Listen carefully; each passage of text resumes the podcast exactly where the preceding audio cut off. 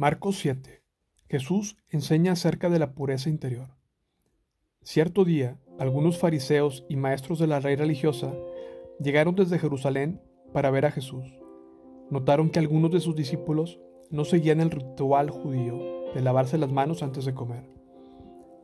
Los judíos, sobre todo los fariseos, no comen si antes no han derramado agua sobre el hueco de sus manos, como exigen sus tradiciones antiguas.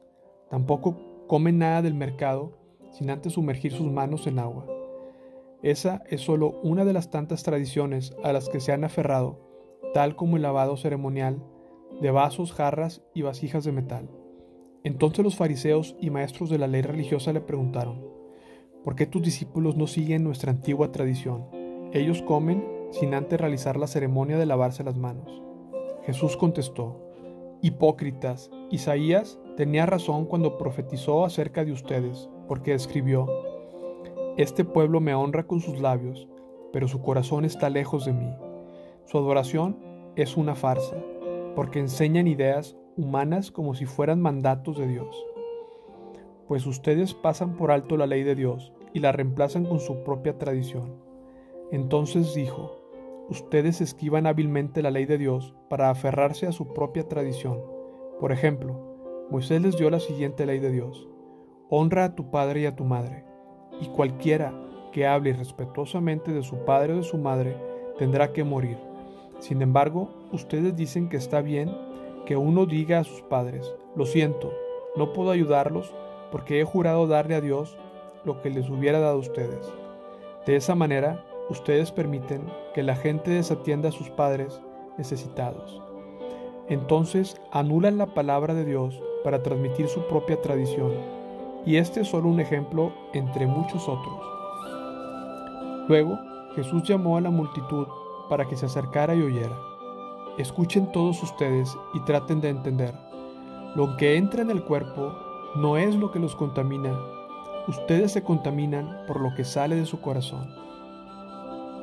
Luego Jesús entró a una casa para alejarse de la multitud y sus discípulos le preguntaron qué quiso decir con la parábola que acababa de emplear. ¿Ustedes tampoco entienden? preguntó.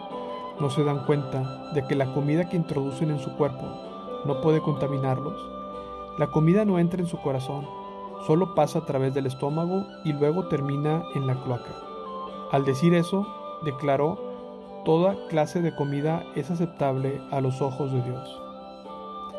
Y entonces agregó, es lo que sale de su interior lo que los contamina, pues de adentro, del corazón de la persona, salen los malos pensamientos, la inmoralidad sexual, el robo, el asesinato, el adulterio, la avaricia, la perversidad, el engaño, los deseos sensuales, la envidia, la calumnia, el orgullo y la necedad.